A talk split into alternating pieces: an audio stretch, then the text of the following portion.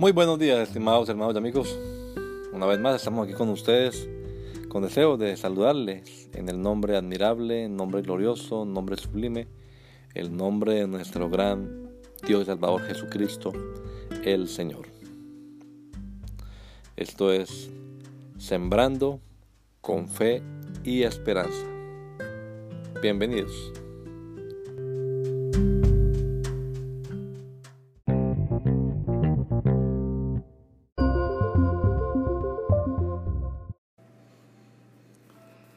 Como Él.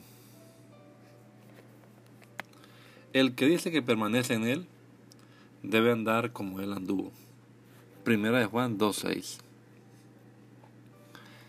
La obediencia como prueba perfecta del amor.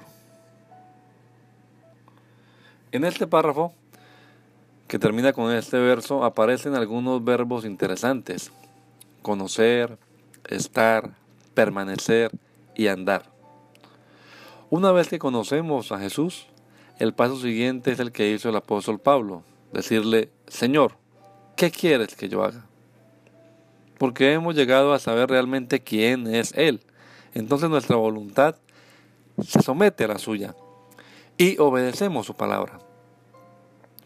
Y sabemos que estamos en Él y le amamos genuinamente si guardamos sus mandamientos.